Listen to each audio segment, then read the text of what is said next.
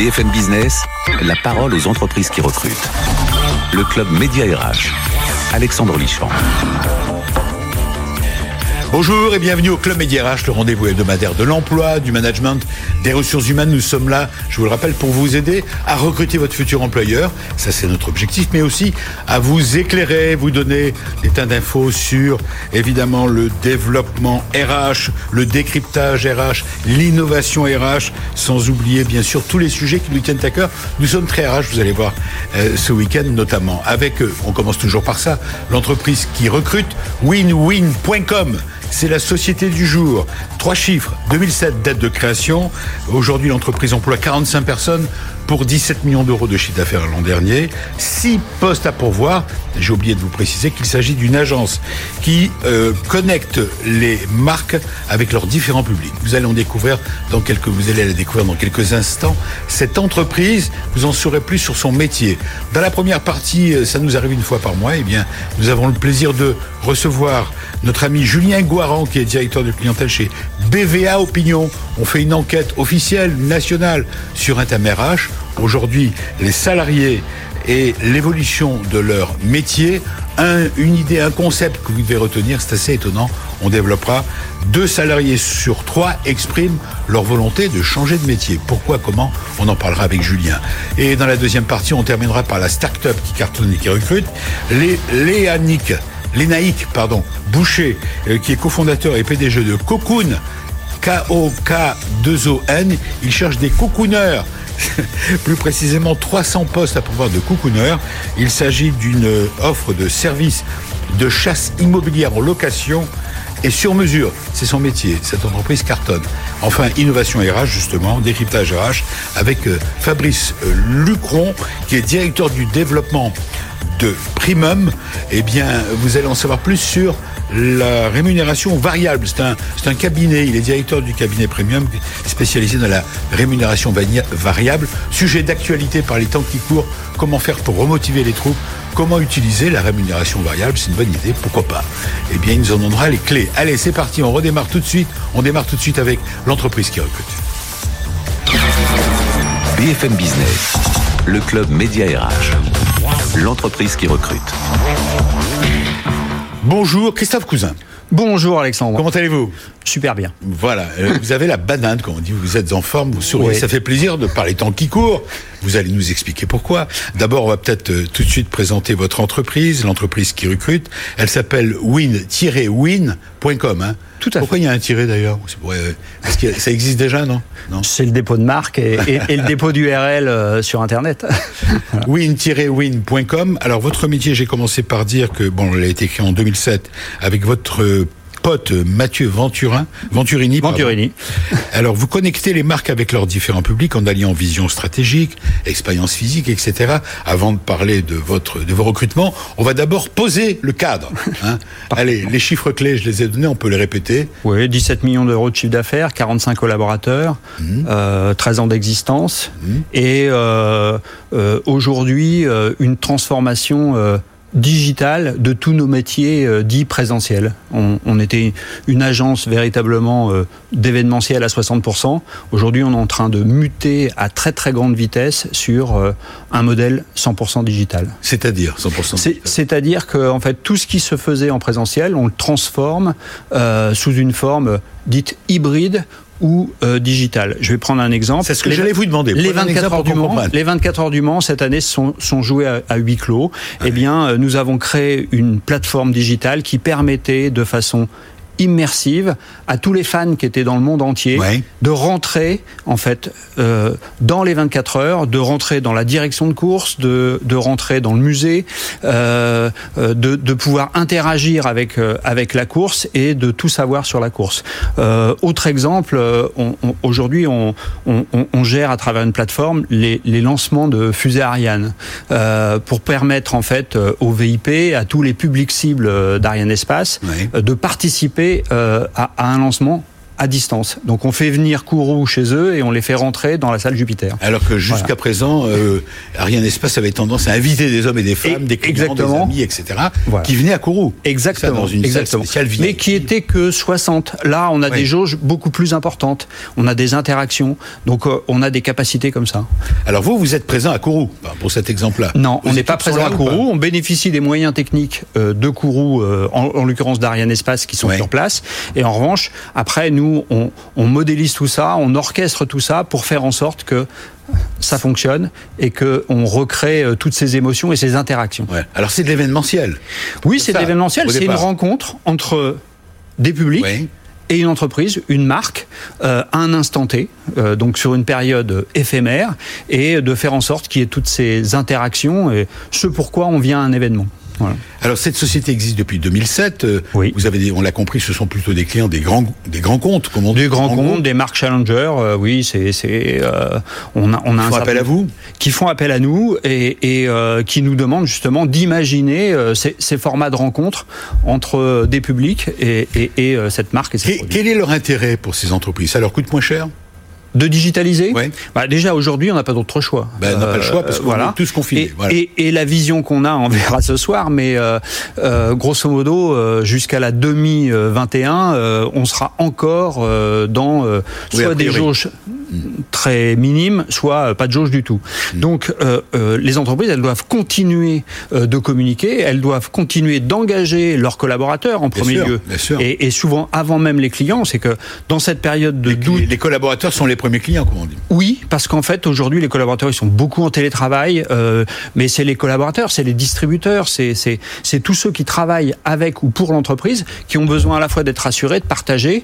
Et oui, ça se fait à distance, et nous, on doit recréer les émotions, on doit recréer des interactions. Et c'est tout notre travail. C'est terrible d'imaginer, euh, on est dans un nouveau monde, on peut le dire, parce que... Euh, dans un monde qui change, ça c'est sûr. Bah, c'est-à-dire, vous nous décrivez finalement euh, une nouvelle façon de communiquer avec ses collaborateurs, avec ses clients derrière un écran. Oui. Il y a, on invite, enfin, j'espère que ça va revenir, mais euh, on... c'est votre métier de tous les jours, Alexandre? Bah oui, non, mais c'est vrai. Mais, voilà, nos clients deviennent les, les, les, Alexandres euh, ou les téléspectateurs, et, euh, et, nous, nous sommes les orchestres. On n'est plus en live, quoi. On, est invité à venir participer à un événement assis devant son écran.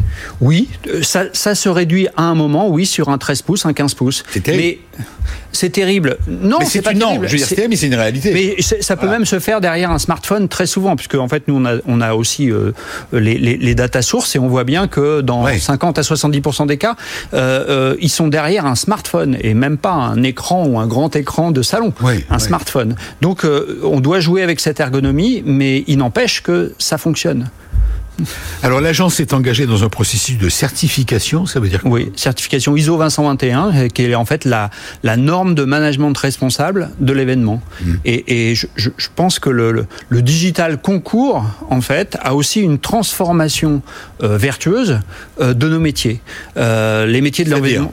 Ben, en termes d'empreinte carbone, il est clair qu'un événement digital qui rassemble 2000 personnes qui sont chez elles euh, sera forcément moins coûteux que de déplacer 2000 personnes vers un point central. Mmh, mmh. Je ne dis pas que le plaisir sera le même, mais en tout cas, l'efficacité, la performance, notamment pour l'entreprise, euh, la capacité à faire passer les messages, on a véritablement la solution aujourd'hui. Est-ce qu'on peut imaginer, et il faut l'espérer, que dans quelques semaines, allez, les vaccins, dans quelques mois, on, va revenir. On va revenir à une, on va entre, Guillemets, entre guillemets, une vie normale. Est-ce que votre métier va garder cette évolution, pardon, va, garder cette, Bien sûr. cette empreinte que, euh, que vous donnez aujourd'hui à votre management Oui, parce que on, on, hybridera, c'est-à-dire qu'en fait, on, on mixera euh, à la fois présentiel et euh, distanciel. Aujourd'hui, vous réunissez 100, 100 top managers. ce sont des mots qui ne sont pas dans le dictionnaire. Hein. Ils vont arriver. à, à l'allure où on les emploie, ils vont arriver. Mais on peut imaginer que vous réunissez 100 top managers, mais que vous pouvez faire participer 1000 ou 10 000 collaborateurs de l'entreprise que vous ne déplacerez pas. Euh, donc euh, ça, a une, une force phénoménale pour les entreprises. Ça aplatit les, organigrammes et les organisations. Ça impose au management d'ailleurs euh, d'être beaucoup plus dans un management de proximité et d'écoute. Euh, ça c'est clair. Alors, parlons de vos recrutements, parce que c'est le sujet, on aura l'occasion peut-être dans le courant de l'émission de vous refaire, de vous reposer des questions, mais parce que c'est passionnant, bien sûr? L'évolution des métiers, on le sait tous, il va y avoir une explosion totale. Qu'est-ce qu'on va garder, qu'est-ce qu'on va prendre de nouveau? On, y reviendra. Mais on est là pour vous aider à recruter. Vous avez six postes à pouvoir. Qui recherchez-vous? Six postes et même plus. On recherche des développeurs et des intégrateurs euh, digitaux. Euh, et c'est à Marseille, parce qu'en fait, on a un digital center qui est à Marseille, qu'on a ouvert il y a maintenant euh, plus de dix ans, qui, qui nous a permis de développer toutes ces technos depuis de nombreuses années et de se transformer à vitesse grand V euh, avec cette, euh, cette arrivée de, de, la crise du Covid. Donc trois euh, intégrateurs web, tout à trois fait, développeurs web, trois développeurs web à Marseille, les à, à, Marseille, et puis du motion design, je dirais tous les talents et tous ceux qui sont curieux, ont envie de faire changer les choses et envie de participer à des projets qui sont franchement passionnant. Oui, les talents, vous ne les laisserez pas passer, quoi. non. Et là, je vous le souhaite. J'espère que grâce à cette émission, vous allez avoir beaucoup de contacts. Et s'ils se positionnent, s'ils se présentent, bah, vous prendrez les. Contactez-nous, envoyez-nous vos CV. Voilà, euh, on est présent sur la toile. Euh, on vous répond à tout. Ah, ça, on répond. Euh, pour la petite histoire, moi, je suis en copie de toutes les demandes, en fait, qui arrivent sur nos sites internet ou autres. Hmm. Voilà. Qu'est-ce que vous avez à offrir ça, de sublimes projets et de vraies carrières. Je pense qu'on a une grande fidélité de nos collaborateurs. Euh, on, a transformer en fait les métiers d'un certain nombre de collaborateurs au fil de nos transformations. Et je pense qu'on assure aussi euh, euh, un environnement euh, de, de, travail qui est, qui est quand même euh, très très sympa que ce soit à Paris, à Marseille ou, ou à Ribécourt. Est-ce que Christophe Cousin vous avez euh, remarqué que il y a des changements? Les changements on vient d'en parler alors là, le moins qu'on puisse dire c'est que vous, vous êtes au centre du changement. Il y a beaucoup de gens qui ont envie de bouger il y a beaucoup de gens qui ont envie de changer. Alors, je vous amène à un sujet. Non, mhm. vous êtes d'accord? Je suis d'accord. Il y a aussi beaucoup de gens qui ont peur de ce changement. C'est vrai. Euh, et, et, à nous de les rassurer. Alors, euh, on va les embarquer. nous, on va pas essayer de les rassurer. On va essayer de constater déjà, puisque c'est le principe avec nos amis de BVA. Vous savez, c'est notre enquête mensuelle exclusive avec le club Média RH.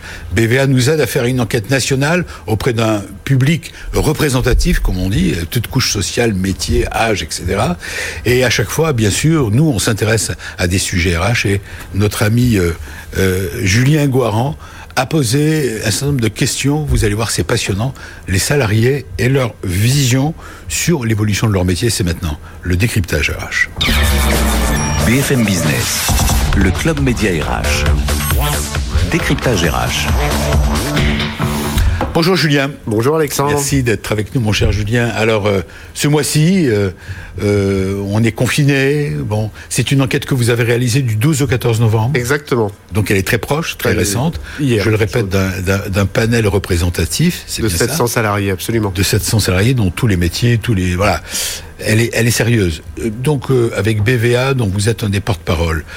Alors, la question, c'était d'aller voir comment les Françaises et les Français ben, envisagent leur avenir comment ils voient leur métier demain, aujourd'hui et demain. Oui, c'est effectivement comment ils voient l'évolution de leur métier. Et en plus, on a des références, puisque c'est des questions qu'on a déjà posées en 2006 et en 2007, ce qui permet d'avoir un certain recul euh, sur, euh, sur ces questions-là. Donc le premier niveau qu'on interrogeait, c'était la question du choix du métier. Est-ce que les gens choisissent leur métier? C'est quand même une information importante. Ah oui, bien sûr. Toute petite majorité qui dit qu'effectivement il a choisi son métier. Il n'y a que 52%. 52% voilà, qui ont vraiment euh, choisi euh, le métier qu'aujourd'hui ils exercent ou qu'ils ont exercé. Ce qui signifie que dans cette population, on peut avoir des segmentations très très fortes. Les cadres ont beaucoup plus choisi, 59%. Euh, les gens qui travaillent dans des petites entreprises, beaucoup plus. Hein, on est à 67%. En revanche, les ouvriers n'ont choisi qu'à 40%. En revanche, 48% euh, nous disent que euh, ça c'est finalement un hasard. Et là, on a 60% chez les ouvriers. Donc, selon les catégories sociales, on a de, de vraies différences sur la capacité à construire sa carrière au travers des choix qu'on fait initialement. Alors, ce qui est intéressant, vous l'avez dit d'entrée de jeu, c'est que vous avez des repères. Absolument. Hein. et je vois, rappel, 47%. Alors, 52% disent avoir choisi leur métier. Oui, ils étaient 47% en 2006 ça n'a pas beaucoup évolué, ça fait partie des constantes. C'est passé en dessous de la moitié quand même. Oui, c'est passé, passé au-dessus, légèrement, légèrement au-dessus.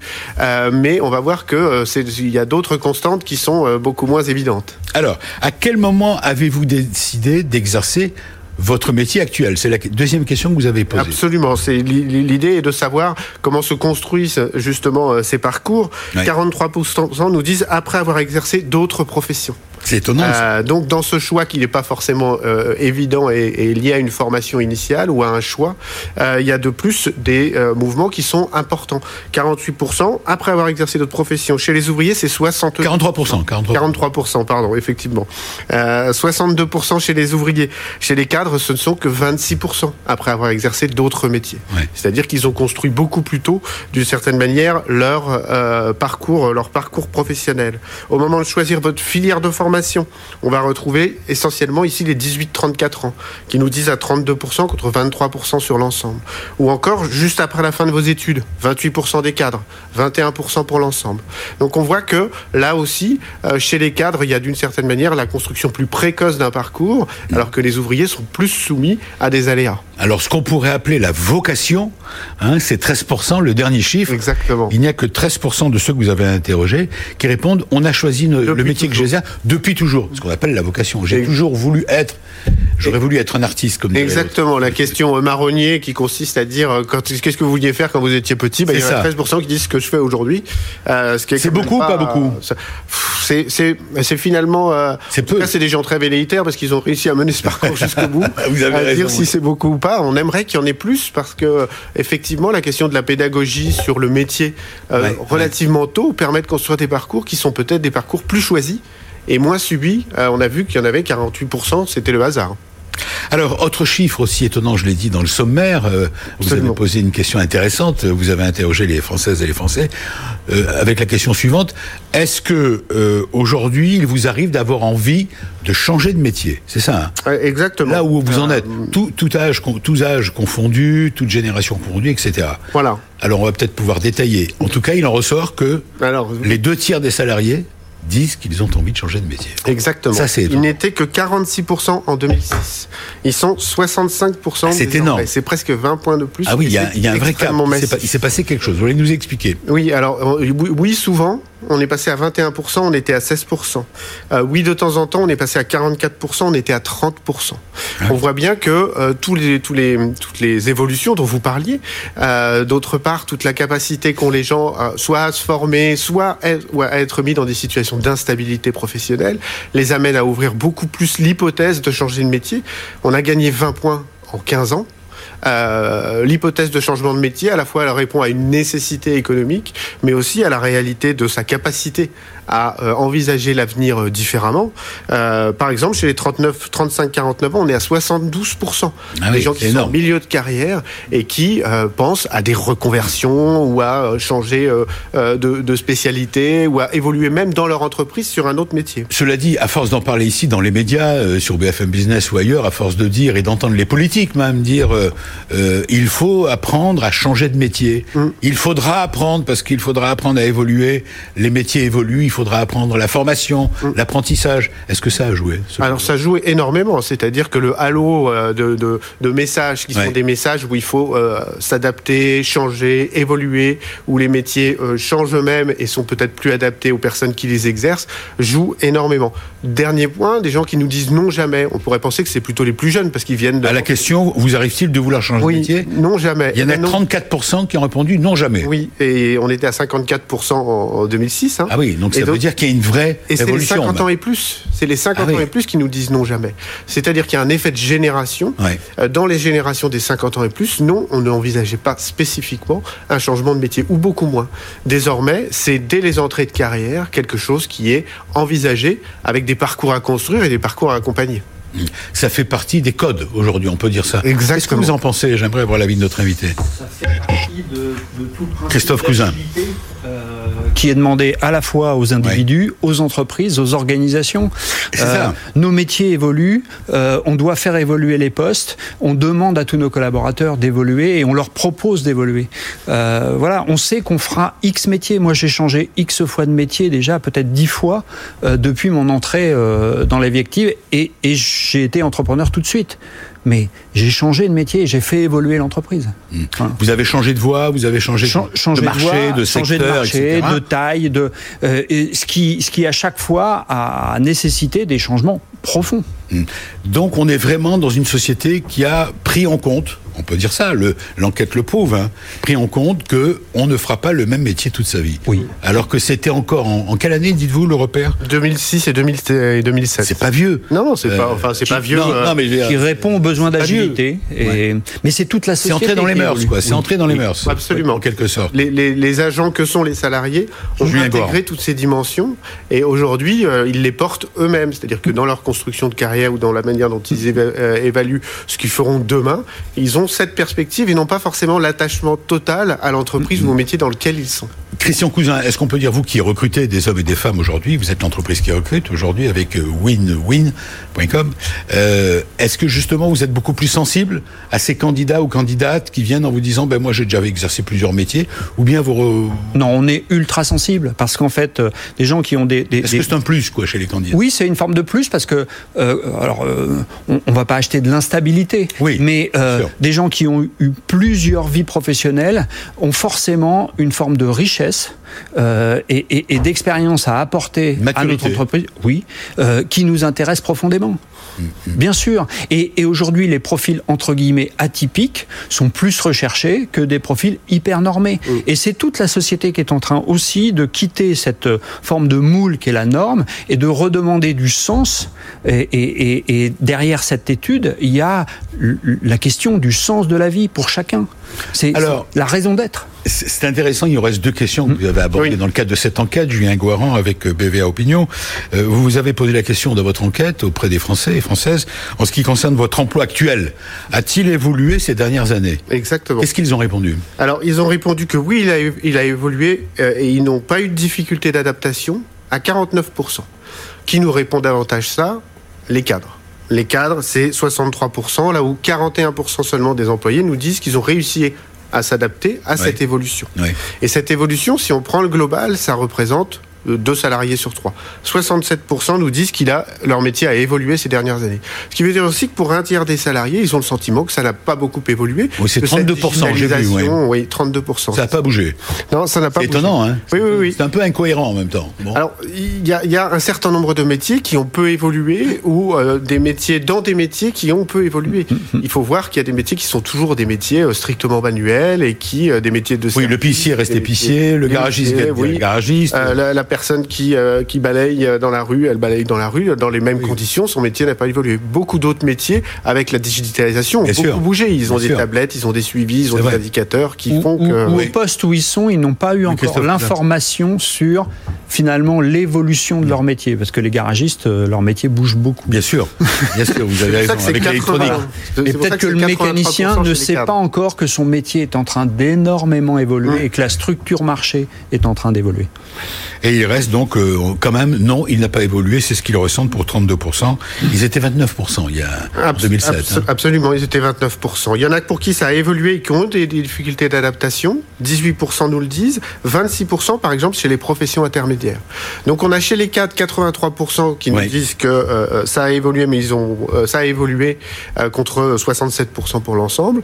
Et quand il y a des difficultés, elles portent pas forcément sur les cadres qui ont peut-être une adaptabilité plus forte ou qui sont mieux accompagnés que sur, par exemple, les professions intermédiaires qui sont plus fragilisées. Dernière question. Ben, vous avez posé, vous leur avez demandé aux Français, euh, est-ce que selon vous votre métier a beaucoup évolué dans les années passées mm. Et bien sûr, vous avez eu la bonne idée de leur dire, et dans le futur, comment le eh ben voulez Est-ce qu'il va encore évoluer?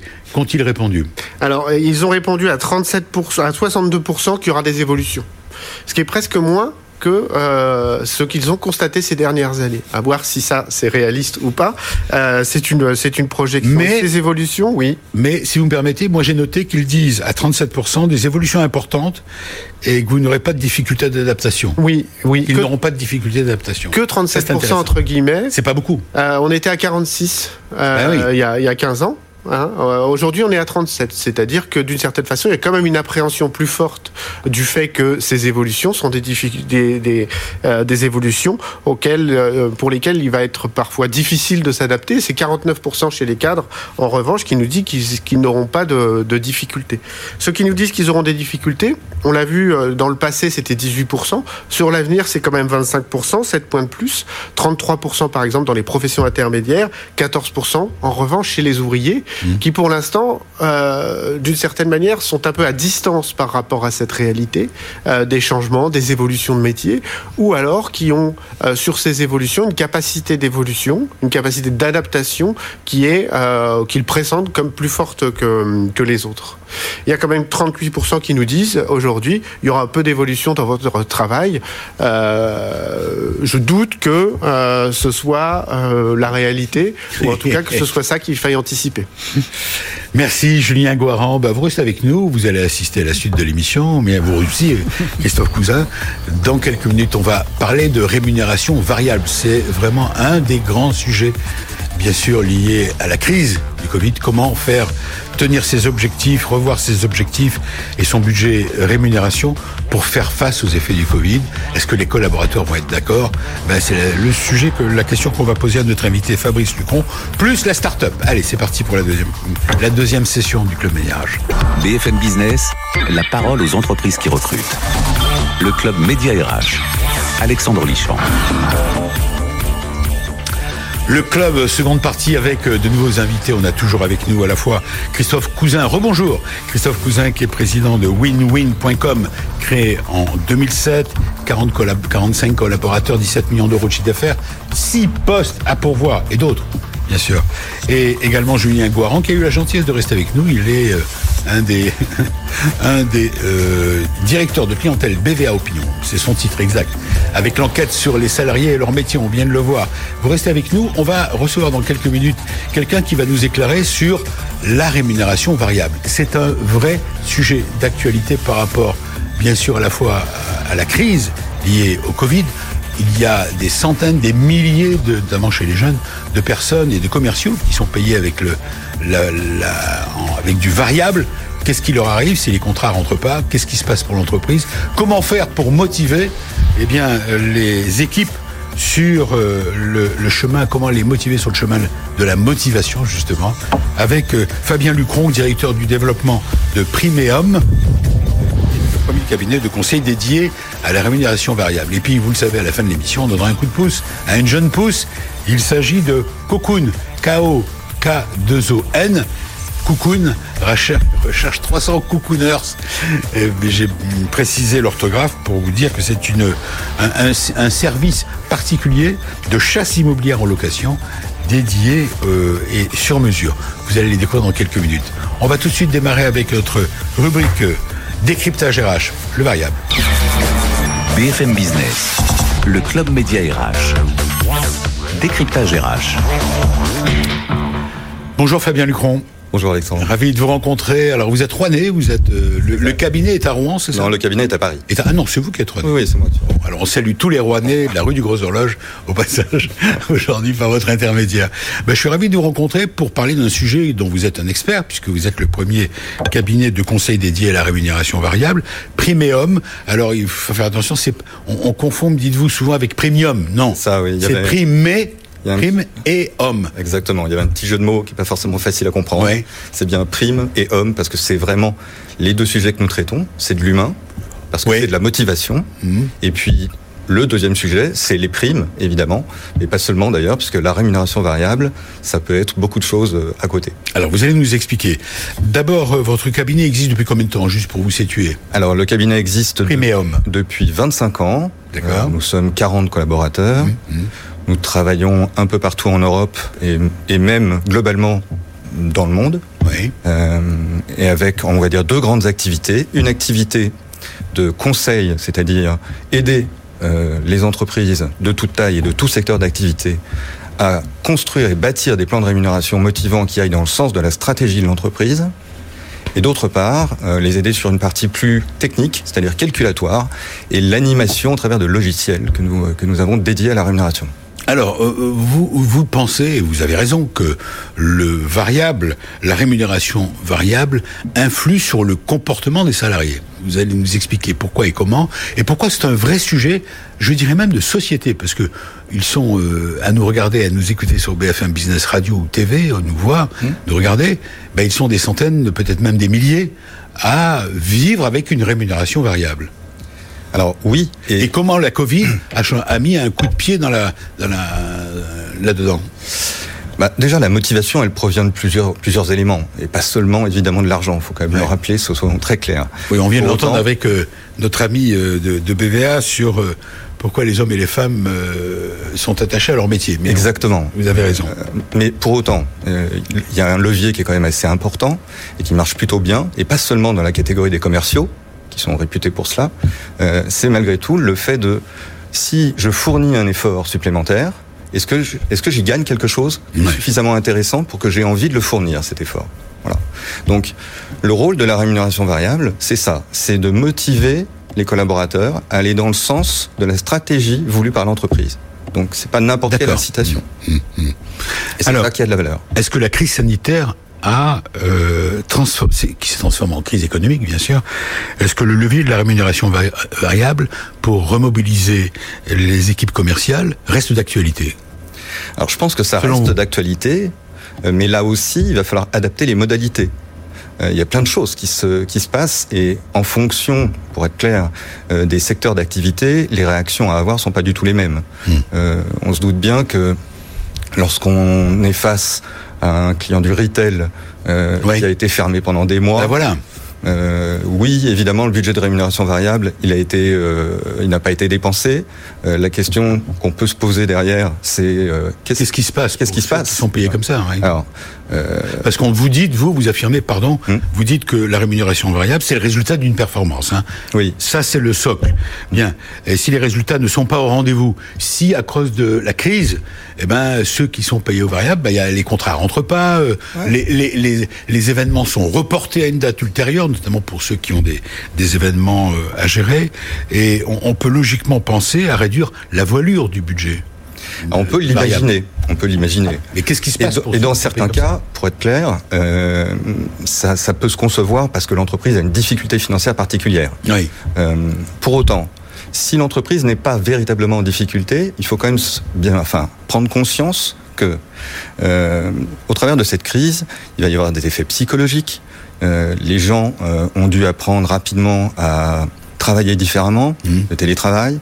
Euh, les managers ont dû apprendre à manager à distance. Donc, il se passe plein de choses nouvelles. Il va falloir donc euh, aider les, les, gens à avoir de nouveaux comportements. Donc, ce que ça suppose, c'est de se réinterroger sur les critères de la rémunération variable, mmh. déjà, avant même de s'interroger sur le budget. Euh, et puis de se dire qu'on va quand même avoir besoin de remobiliser beaucoup de gens euh, et très vite.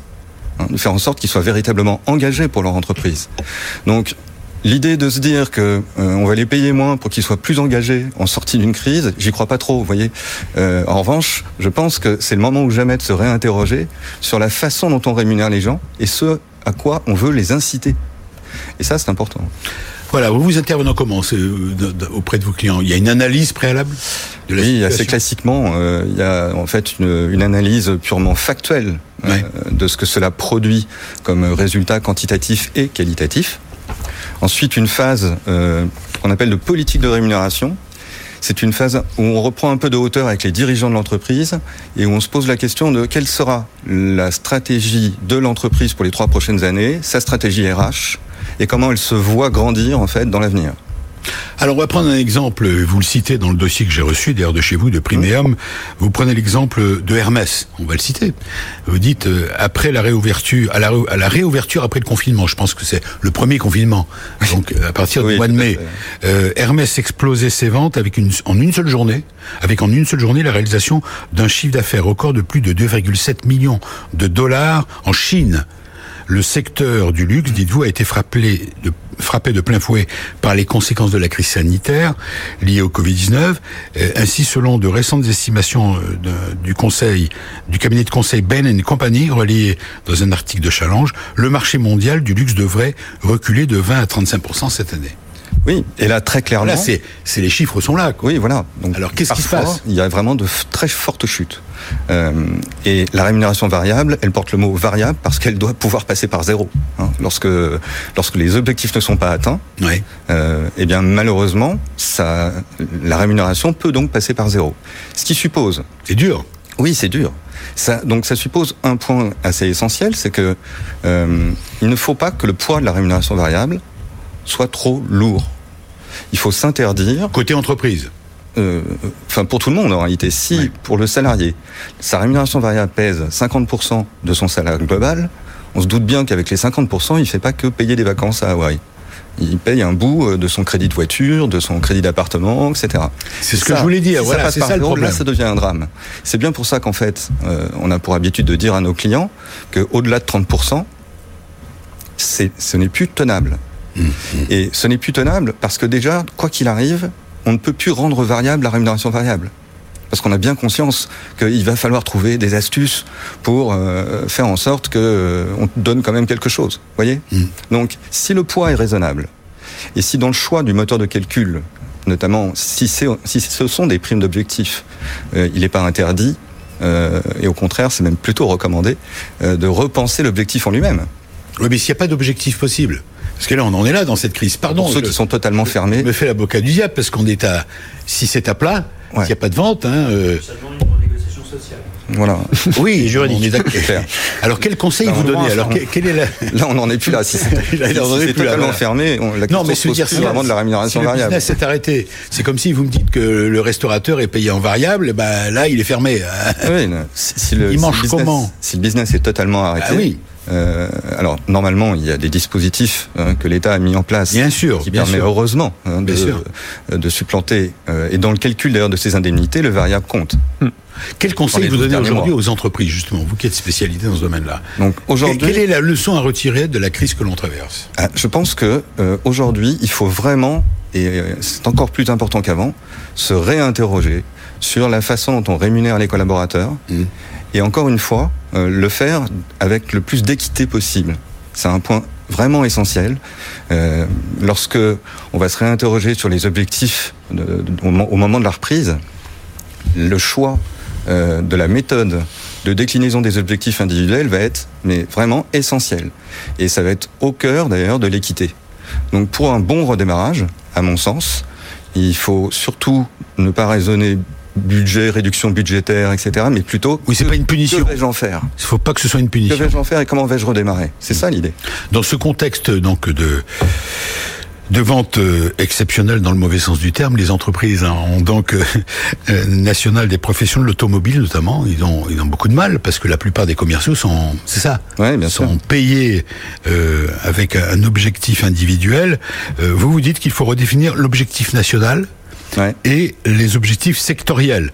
C'est le seul moyen de s'en sortir. Oui, parce que euh, il faut accepter euh, que la baisse des ventes ne soit pas du fait du collaborateur. bien sûr, hein, il est dans une situation exceptionnelle.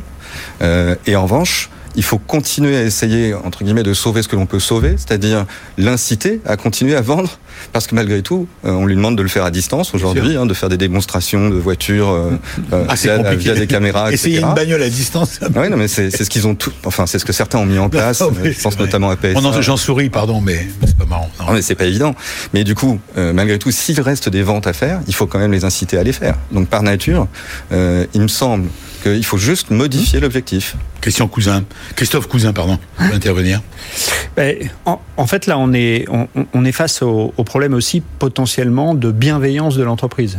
Alors, bien sûr, si, si, elle est complètement arrêtée, c'est compliqué d'être bienveillant, mais je pense que l'entreprise, elle a une responsabilité vis-à-vis de ses collaborateurs et doit les accompagner sur, sur une, une longueur. Et, euh, nous-mêmes, dans l'événementiel, on, on, a été obligé de bouger, en fait, euh, nos modes de rémunération pour accompagner les collaborateurs et pas qu'ils se retrouvent du jour au lendemain, ceux qui avaient un variable, avec une chute trop forte. Voilà.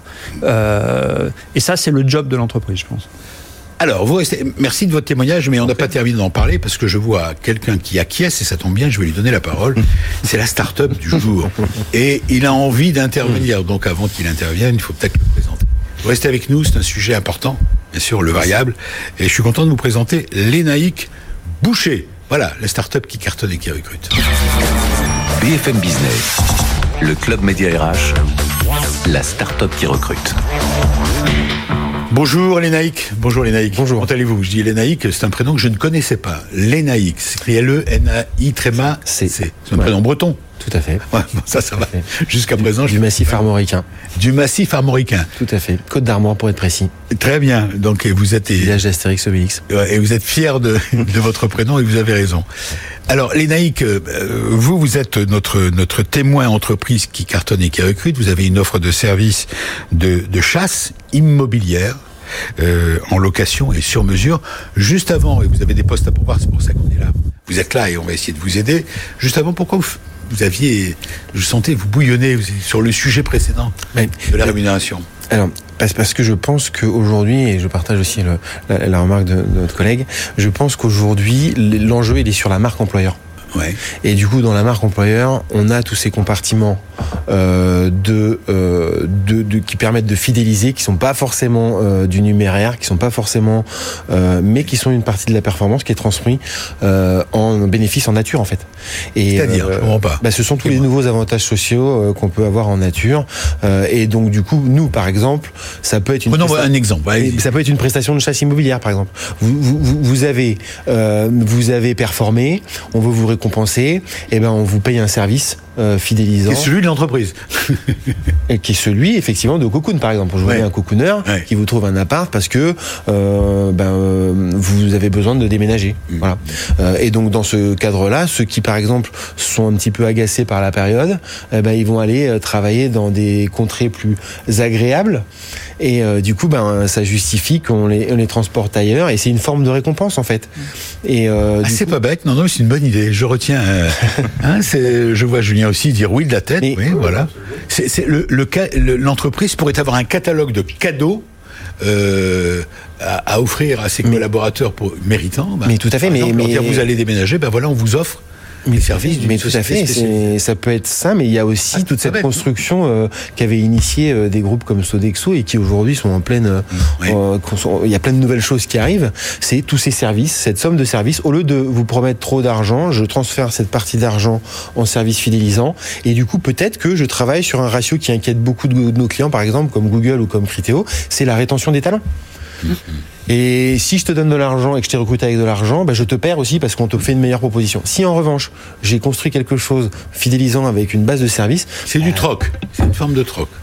Ouais, non, appelez ça comme vous voulez. Fidélité saine. Fidélité. Ouais, c'est la marque employeur, je crois, et c'est surtout aussi, comme vous disiez, hein, vous parlez de bienveillance. Je pense que est, on est à un moment hmm. où effectivement l'employeur a envie de s'intéresser aussi. Euh, vous êtes d'accord, notre ami, sur la oui, moi, je pense, variable? Je pense franchement que la motivation, elle peut provenir de plein de choses différentes. Et euh, oui, euh, le fait d'offrir un service, par exemple, ça se fait beaucoup plus dans, dans la notion de challenge. Ouais, c'est vrai. Et ça marche bien les challenges. Euh, ça produit pas euh, de la motivation à long terme, hein, mais ça met un coup de projecteur sur quelque chose qui est important pour nous à l'instant T. Donc dans la crise, ça peut évidemment être. Alors, je me tourne vers vous parce que c'est vrai que je peux pas vous dévier du sujet. Vous êtes là venu, mais c'est passionnant. Vous savez que le mot salaire, d'ailleurs, ça vient du, ça vient des euh, du sel, du mot sel. Les légionnaires romains, pardon, j'ai une petite parenthèse, je joue à mon Stéphane Ferme. les légionnaires romains, je crois avoir compris qu'ils étaient payés en partie en, pièces, mais aussi en sel. On leur donnait des quantités de sel qu'ils pouvaient ensuite troquer sur les marchés contre des vêtements, etc. Donc ça, m'intéresse. Voilà, ça m'intéresse comme système. Le mot salaire, c'est ça. Hein bon. Alors justement, parlons de vous parce qu'on est là pour vous aider à recruter votre futur, vos futurs collaborateurs. Ceux qui nous suivent sur BFM Business Radio ou BFM Business TV sont là pour je pense, essayer de recruter leur futur employeur. Vous en êtes un. Parlons de vous. Alors, euh, Cocoon s'écrit K-O-K-2-O-N. Ça vient d'où? Cocoon. C'est un mot inventé, vous Oui, oui, tout à fait. C'est un mot inventé euh, qui reprend le cocon. Le cocooning, euh, voilà. Voilà, la notion de cocon. Et donc, il y a deux axes. Il y a un axe, on vous trouve un cocon. Donc, un lieu où vous êtes en harmonie chez vous, c'est-à-dire un lieu qui n'est pas forcément un logement. Hein. Il y a beaucoup de gens qui ont, qui sont pas dans des bons logements aujourd'hui, qui sont pas dans des cocons. Pourquoi? Parce qu'ils peuvent pas compiler la vie de famille hmm. et les passions et le boulot. voilà. Et en même temps, on va vous cocooner. Donc effectivement, il y a deux dimensions. Il y a une dimension euh, de trouver euh, le cocon et une dimension de mieux vivre chez soi. D'accord. On va vous cocooner, c'est-à-dire qu'on va s'occuper de vous, euh, vous recherchez. Alors prenez un exemple concret. Alors aujourd'hui, je cherche un appartement. Mhm. Soyons concrets. Je cherche un appartement. Vous allez vous occuper de moi du début à la fin. Tout vous allez tout gérer, les contrats, les machins, les trucs, la recherche. Alors le contrat, c'est moi aussi. C'est vous, qui allez signé. Non, je, pas encore. euh, ce qui est sûr, c'est qu'on effectivement, on vous accompagne depuis la constitution du dossier jusqu'à la signature du bail. D'accord. Euh, la constitution du dossier, elle se fait chez Cocoon. Euh, on va euh, on va vous permettre de rentrer en accès sur la plateforme pour uploader vos documents et nous on va travailler sur la stratégie, la meilleure stratégie pour bien sûr euh, aller dans l'inside du marché, c'est-à-dire évacuer le défaut de, de paiement euh, et ensuite quand ça c'est quand ça c'est fait, on va vous recommander quelqu'un qui vous ressemble. On, notre notre promesse, c'est nous, nous recherchons un logement comme si c'était pour nous. Pourquoi? Parce que si vous avez un chien et que vous aimez le PSG, eh ben notre cocooner, il a un chien et il aime le PSG. il ira pas à Marseille. Non mais l'objectif c'est quoi? C'est de c'est de réinventer euh, cette expérience de recherche hein, qui est quand même assez euh, dramatique aujourd'hui. Les naïcs, vous êtes euh, plutôt en contact avec les, les, les hommes et les femmes, enfin les Français qui ont un bien à louer ou bien votre cible, c'est plutôt les gens qui cherchent un, un Tout à fait. Je pense que nous, justement, on a créé un nouveau métier qui s'appelle le chasseur locatif et qui défend les intérêts de l'acquéreur à la location. Donc, on est... le client. Le Tout à fait. Le, client, celui qui cherche à se louer, cherche à se loger. Donc c'est là où vous êtes, où vous dites on lui fait du sur-mesure, euh, c'est de la chasse immobilière pour lui. Exactement. Et en fait, comme on a euh, pas mal de donneurs d'ordre B2B, euh, comme on a conscience que ces nouveaux talents sont un peu des slashers, sont des gens assez difficiles à comprendre, l'idée d'avoir une promesse personnalisée, elle passe par ce statut et cette, cette diversité de tous les profils qu'on a pour pouvoir faire un, un, matching en fait. Et effectivement, on vous recommande celle qui, la personne qui va le mieux s'entendre avec vous pour avoir un tandem très réactif. Le, le cocooner étant le professionnel qui a accès à la data, qui a accès, qui peut expliquer pourquoi on perd une compétition et qui surtout a cette qualité essentielle, qui est plutôt commerciale, euh, de prévendre le dossier et donc de réserver à son client une visite vertueuse. Je ne déplacerai pas mon client qui n'a pas que ça à faire euh, si je n'ai pas la garantie d'avoir euh, que son dossier est accepté. Ah oui, donc ça, ça va très loin. Donc il faut vraiment que vous ayez une connaissance du client. Alors, de ses goûts, euh, de sa vie, euh, de, ses moyens. De... Mais tout à fait. C'est pour ça que dans, dans, le process, on a une phase de profilage qui est assez intense euh, au niveau des commerciaux, mais qui est reprise aussi après par le cocooner lui-même, parce que en fait. Le cocooner, c'est votre collaborateur. Hein, c'est le chasseur. C'est alors ça fait ces fameux 300 personnes qu'on cherche tous les trimestres. Hein. tous, les trimestres. tous les trimestres. On est présent sur le top 15 villes, donc ces gens-là. et là, je, je, je, voudrais remercier d'ailleurs et saluer le travail des équipes parce que j'ai testé la, la, la V0 de la Cocoon Academy. Ces gens vont arriver et vont quand même passer dans un organe qui est euh, la synthèse de notre expérience depuis notre création. Et dedans, effectivement, on vous apprend euh, jusqu'à la jusqu'à l'émotion. Hein, c'est l'an dernier. Ouais, mais ça fait deux ans, on a fait 1000 missions. 1000 ah missions. On a déjà, par rapport à certaines agences de, qui font 300 locations par an, bah, on a déjà trois ans d'expérience, en fait. Euh, donc ça, non, mais pourquoi ça, pourquoi ça va vite? C'est parce que personne s'en occupait, en fait. On est juste les, seuls, pour l'instant, à faire ce métier de chasseur de Alors, où est le siège Je vais poser des questions rapides et des réponses rapides. dans, le dixième, dans le dixième. Paris dixième. Oui, tout à fait. Vous êtes aujourd'hui, si j'ai bien compris, 14 personnes. Oui. Est-ce que vous avez des agences à travers la France? Non. Non. Vous êtes rassemblés là. L'intelligence artificielle a un rôle très important, puisque c'est une plateforme, j'imagine. Et les hommes et les femmes, les clients peuvent rentrer à l'intérieur. 1,3 million, c'est quoi? Le chiffre d'affaires. De l'an dernier euh... Donc de prévisible de cette année De cette année. D'accord. Et euh, vous recherchez 300 personnes, c'est pas des postes en CDI Non. Ce sont... Les euh... fameux cocooner là. Exactement. On a fait une étude cocooner là qui, qui montre qu'ils sont très attachés à leur statut d'indépendant. Ils, ils vont être payés en variable. Je le sens. Pas du tout. Pour boucler le sujet du jour. Hein. J'aurais aimé, j'aurais aimé aller dans votre sens, mais le variable va arriver sous différentes formes. Allez-y, allez-y. Par contre, c'est euh, dans, dans, un souci de, c'est ils sont payés euh, fixes à la mission. Euh, et, euh, et, voilà. Et, en fait, on, on, ils tiennent à être slash. Ils ont plein d'activités différentes. Mais par contre, effectivement, quand leur profil correspond à celui d'un client, on les sollicite. Et c'est à ce moment-là qu'ils peuvent, euh, mm. voilà, qu'ils peuvent. Alors, c'est 300 postes à pouvoir, mais pas chez vous dans vos locaux, j'imagine. Euh, dans nos locaux, il y, a, il y, a, trois postes qui sont ouverts aujourd'hui. Allez-y. En CDI, euh, il y a un VP gros, on appelle ça donc quelqu'un qui va nous aider à continuer ce chemin qu'on a démarré de la scalabilité. VP gros. Gross. Gross. Ouais. J'ai mal entendu. Euh, donc c'est c'est c'est quel profil? Il a, il a, quel profil? Bah, c'est, des gens qui ont eu quelques années, 3-4 ans de, au moins minimum dans, dans, dans, la tech, qui ont déjà réussi à euh, processiser, donc apprendre des process et, aller, à faire en sorte que ça puisse aller, aller plus vite en fait. Alors le deuxième poste, vous avez dit trois euh, Head of Marketing, parce que le Covid nous a un petit peu obligé, euh, compte tenu de, de, de, l'arrêt du... C'est quoi le Head of Marketing le, Pardon, un directeur marketing ou un, euh, un, chef marketing, un responsable marketing. Euh, et euh, aussi un... Troisième poste Ouais. Euh, un trafic manager. voilà. c'est quelqu'un qui s'occupe de gérer du, trafic sur le site euh, et de, de, comprendre justement euh, quel persona, euh, quel type de, de client. J'ai vu un poste de vice-président produit.